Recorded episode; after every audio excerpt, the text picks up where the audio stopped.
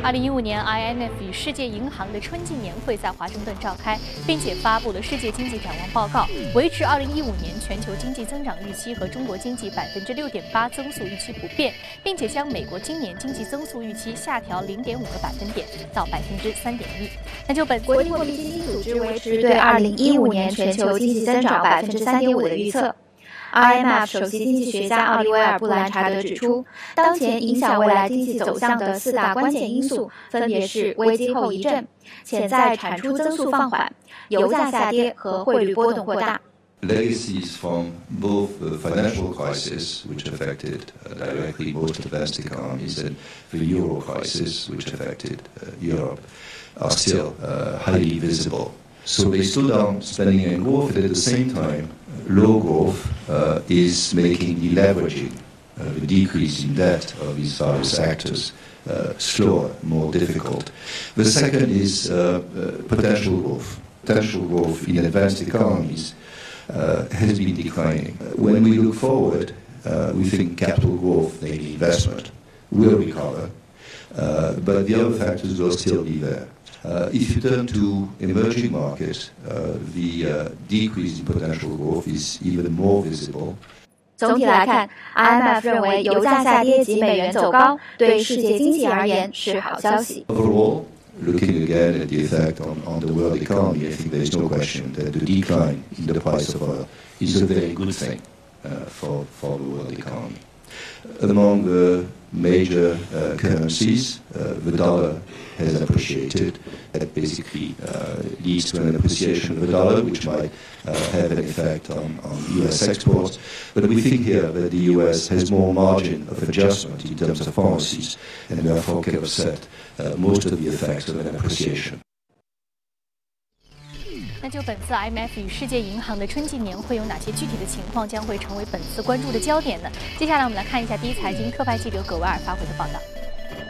好的，主持人，亚投行 IMF 份额改革、全球长期低增长以及债务和高失业率等的风险都会成为本次会议关注的焦点。路透社报道，亚投行的成员国代表有望在 IMF 和世行年会的间歇时候碰面，并且可能会讨论到股份份额等的议题。而在 IMF 自身份额改革的问题上，2010年的改革计划受到美国国会的阻拦而迟迟不能获得通过。美国独占超过百分之十。十七的最大份额几乎相当于拥有了一票否决权。考虑到美国即将进入大选周期，国会两党谁都不愿意将政治果实在这个时候拱手相让。对于改革进程，大家都抱持担忧。当然，IMF 总裁拉加德也曾经表示过从未放弃努力。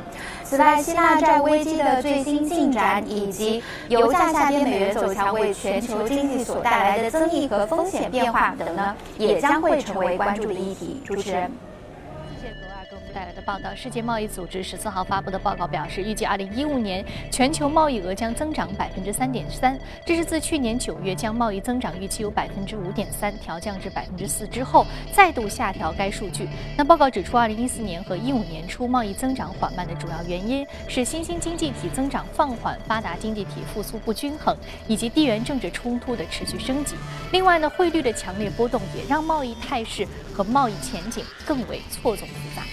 再来关注到欧洲方面，欧洲方面则是迎来了利好消息。欧盟统计局十四号公布的数据显示，继一月短暂下滑之后，二月份欧元区工业产出月率上升百分之一点一，创下了十个月以来的最大的升幅，表明经济复苏步伐加快。欧洲央行将于当地时间今天公布最新的利率决议，市场普遍预计，在量化宽松逐渐开始拉动经济复苏的背景之下，欧洲央行将会选择按兵不动。德国联邦政府十四号宣布正式启动升级版的工业四点零平台。工业四点零平台是德国在二零一三年四月举行的汉诺威通信与信息技术博览会上正式推出的新的工业战略计划，其目的呢是充分利用信息通信技术和网络虚拟系统，使制造业向智能化转型。好，最后我们再来关注一下股市啊，受益于多国央行的刺激政策，各国的股市呢是迎来了一波大幅上涨的行情。统计显示，全球股市市值在过去三个月是暴涨了五万亿美元。好，刚刚我们纵览了一下宏观方面的消息，接下来我们来关注一下美股三大指数昨天的一个涨跌幅的情况。我们看到是涨跌互现的态势，道琼斯工业平均指数呢收盘是上涨了百分之零点三三，纳斯达克综合指数下跌百分之零点二二，而标普百指数上升百分之零点一六。好，同样这一时段我们再来关注到第一财经驻纽约记者王木从昨天。收盘之后的纽交所所发回的报道。周二美股个别发展，但涨跌幅度不大。美国三月的最终需求 PPI 环比上涨百分之零点二，是连跌四个月以后的首度上扬。而三月零售销售环比上涨百分之零点九，是一年以来的最大单月增幅，但是仍低于市场预期。据美国能源信息署统计，五月的原油日产在四年内首次下降，推动能源类股走阳。美孚石油和雪佛龙的股价均上涨百分之二。芬兰电信巨头诺基亚计划收购法国的同类企业阿尔卡特朗讯公司，有望打造一个市值超过四百二十亿美元，在美国和欧洲市场拥有较好无线服务的巨无霸。诺基亚的每股价格下跌百分之五，阿尔卡特朗讯的股价格上涨百分之十三。在财报方面，摩根大通第一财季盈利上涨百分之十二，全体股价上涨百分之二；富国银行第一财季利润下滑，股价下跌百分之一。受到美元走强的影响，强生公司的第一财季利润下滑了百分之八点六，并下调了全年的每股盈利预期，股价波动上涨百分之零点二。好的，谢谢王木发回的报道。这里是正在直播的从华尔街到陆家嘴。刚刚我们纵览了一下宏观方面的消息啊，接下来我们来关注一下隔夜涨幅居前的个股和板块分别是什么。同样来聊聊 A 股、B 股和港股目前的一个盛况。好，马上进入到今天的节目。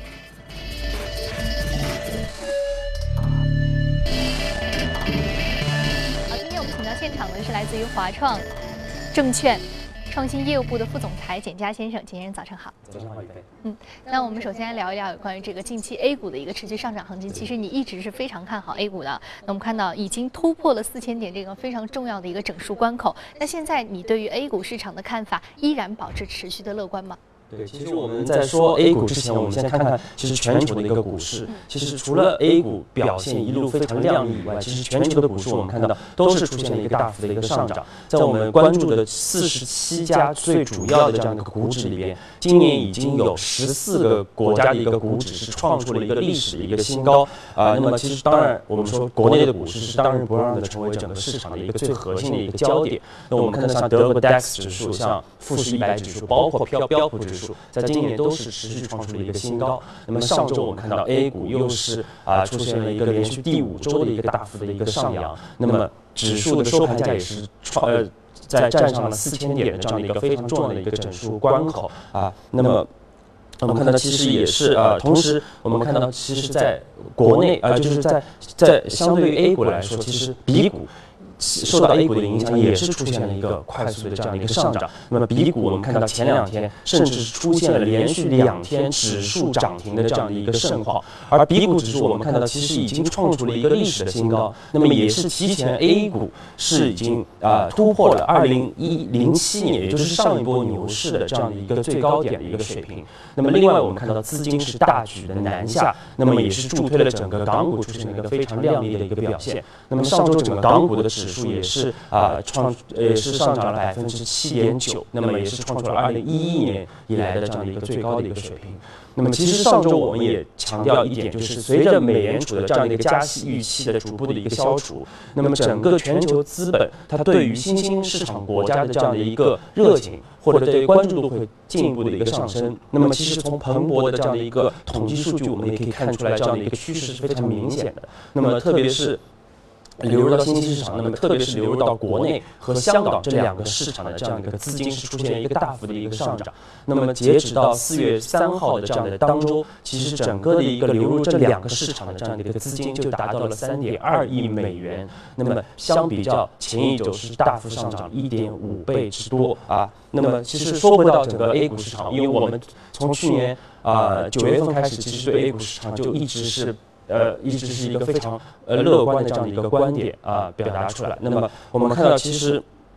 目前整个的一个 A 股市场，我们认为短期之内 A 股，尤其是 A 股的一个主板，仍然可能出现一波惯性的一个冲高、加速冲高的这样的一个走势。那么主要的原因，我们看到一方面是因为我们之前重点推荐的金融板块，比如像房地产、像券商、像保险，那么短期是出现了持续的一个刺激，那么也是出现了一个大幅的一个上涨，而这些都是一些权重股。啊，那么这样的一个大幅上涨，我们看到，其实从我们三月份开始推荐这些板块以来，其实很多公公司都出现了百分之三十到五十以上的这样一个涨幅，那么助推了整个大盘的走势。那另外我们看到，其实这两天在陆续公布整个一季度的这样的一个宏观经济的数据，那么包括今天会重点公布的，今天十点钟会公布的整个的一个国内的一季度的 GDP 的数据，我们认为整个经济的一个下行的压力还是非常之大的。那么相对而言，我们认为政府出台一系列的这样的一个。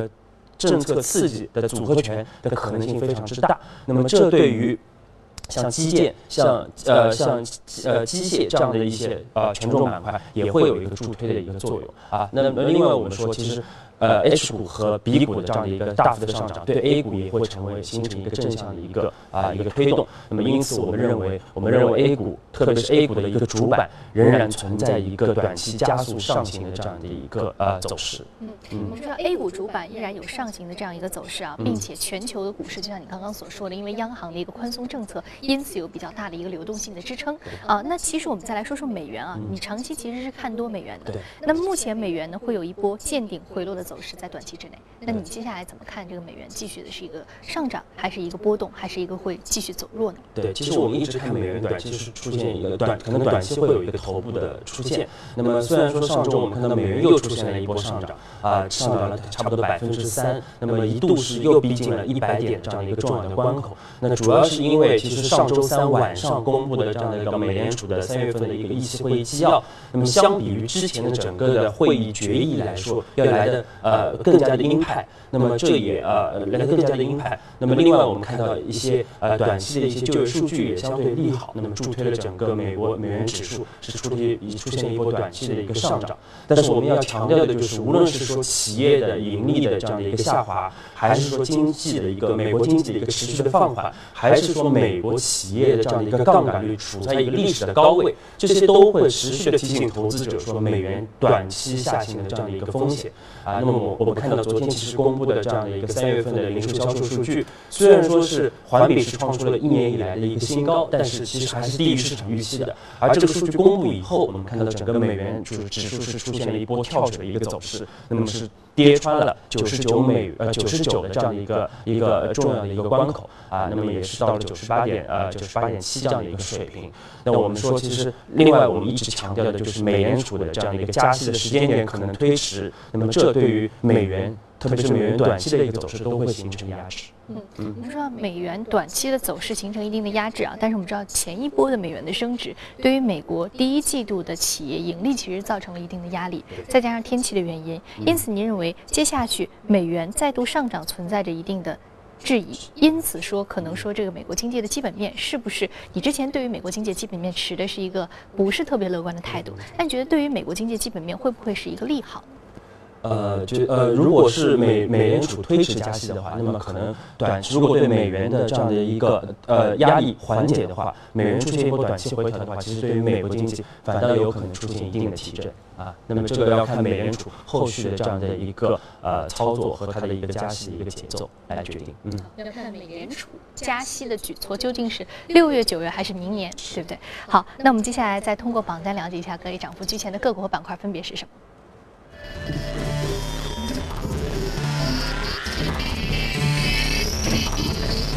矿物、油气开发、钢铁、金属加工，还有卡车运输是领涨的板块。我们再来看到个股方面。个股方面，来自于体育用品、互联网服务、制药、建筑材料，还有生物技术的个股是领涨的个股。那今天我们将要说的一只个股呢，是五八同城。五八同是来自于互联网服务行业，上涨幅度百分之三十三点五二，目前的价格六十七点八七美元每股。五八同城也是这两年刚刚上市的一只中概股啊。那近期其实中概股在包括 A 股、港股的这波带动之下，也有一定的资金的一个助推。但中概股上周五是出现了一定的分化，包括蓝筹板块，包括阿里在内出现了一定的回调。那五八同城呢？昨天是大涨百分之三十三点五二。那主要的一个因素是什么？对，其实我们五八同城其实我们也比较熟悉。那么它的总部是位于北京，那么它也是国内最大的这样的一个分类信息的这样的一个网站啊。它提供的包括像呃房房房屋的租赁，像二手物品的一个买卖。典型的 O2O 的一个模式，online to offline，online to offline 的这样一个很典型的这样一个网站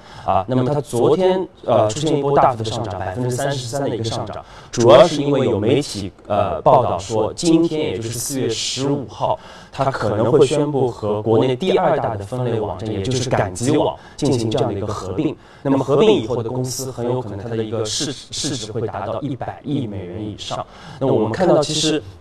我们说回来，其实我刚才说到，呃，港股包括 B 股的一个大幅上涨，其实受到 A 股的这样的一个上涨的影响。其实我们说中概股在呃受到之前是受到华尔街的不呃一定的冷落的，但是近期的它的一个关注度会出现了一个大幅的一个上升。那我们看到很多超卖的这样的一些公司都是出现了一波快速的一个反弹。那在过去的一个月里面，我们看到像去哪儿是上涨了百分之六十。像聚美优品是上涨了百分之五十，西湖上涨了百分之三十，包括我们昨天看到的像啊五八同城也是出现了这样的一个大幅的上涨。那我们认为，随着整个的一个 A 股的这样的一个持续的一个走强，其实华尔街它对于整个的一个被低估的这样的一个中概股的一个呃一个关注度会出现一个大幅的一个上涨。而且我们要强调的就是，中概股里面是呃目前所有的。国内的互联互联网的龙头企业其实都是在中概股，而且它的一个估值是非常有吸引力的。那么建议投资者可以重点关注这样的一个变化。嗯，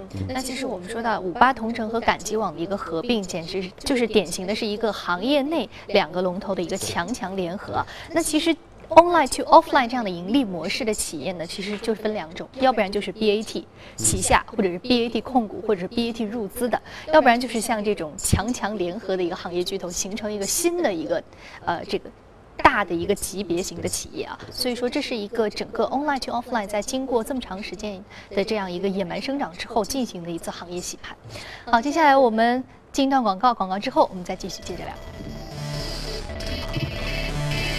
好，欢迎回来。现在呢是北京时间早晨七点五十一分，纽约时间晚上六点五十一分。欢迎回到正在直播的从华尔街到陆家嘴。接下来我们来聊一次最新的全球公司资讯，来关注一下美股财报季。摩根大通、富国银行在隔夜开盘前公布了公司今年第一季度的财报，正式拉开了此轮财报季的序幕。摩根大通公布收入上扬的提振的今年一季度净收入是五十九点一四亿元，同比上涨百分之十二。而摩根大通股价开盘后上涨超过百分之二，随后是有所回落。富国银行公布的一季度收入同比上涨百分之三，至二百一十三亿美元，好于市场预期。但是呢，季度净收入为五十八亿美元，比去年同期时有所的下降。强势美元对于美国企业的负面影响已经开始显现了。英特尔公布今年第一季度净利润为十九点九亿美元，比去年同期呢增长百分之三，营收则与去年持平。报告指出，一季度业绩受到 PC 需求疲软和美元走强的拖累。美国强生公司则是公布一季度销售额是同比下降了百分之四点一，至是一百。七十四亿美元，市场认为。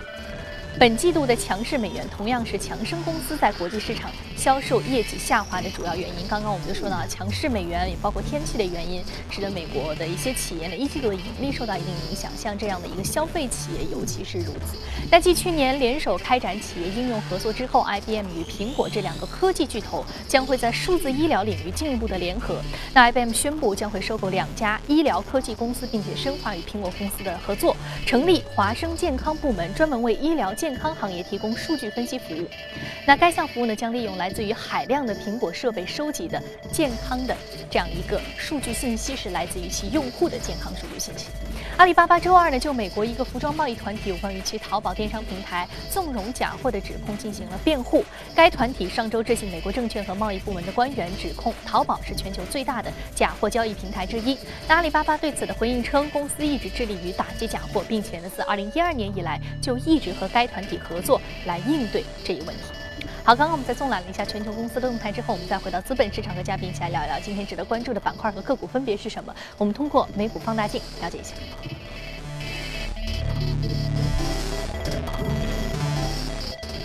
我们先要说的是沃尔格林联合博资，是来自于医疗连锁行业的，个的上涨幅度是百分之零点二九。另外一只个股是 Netflix，来自于互联网电视的上涨幅度是百分之零点八五。我们先要说一下这个医疗连锁沃尔格林联合博资，其实上一次公司呢。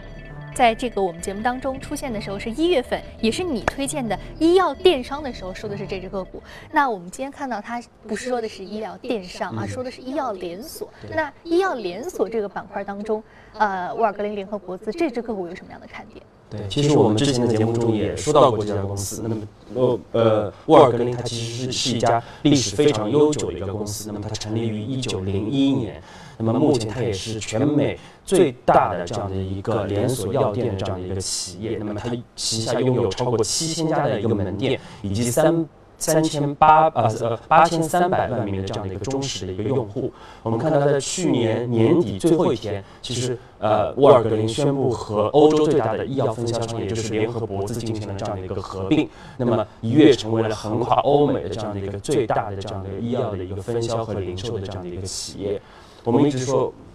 其实我们看到，包括上周四，整个呃沃尔格林联合博兹也宣布了它最新的一个三二季报，那整个二季报也是超出了市场的一个预期的，那么也是使得它的股价出现了一路的上扬，目前整个的一个市值已经是突破了八千呃八百六十亿美元这样的一个一个市值的一个关口啊。我们说我们研究整个沃尔格林联合博兹。呃，主要是研究整个的它的医药电商和医药 O2O 它的一个未来的一个发展方向。那么，因为无论是在美国、欧洲还是在中国，其实老呃老龄化和整个医疗开支的这样的一个大幅增加，都是这这个社会重大的一个负担。那么，因此我们说啊，医药流流通环节，包括医药电商的这样的一个改革和创新，那么会大大降低整个的社保的一个资金的一个压力。嗯。刚刚我们说到社保资金的压力，对于整个的这样一个医药电商，包括医药连锁行业的这样的一个呃新的增长，可能是会受到一定的益处的。那么，但是我们在 A 股市场看到，其实像这种大型的，像瓦格林、联合博资，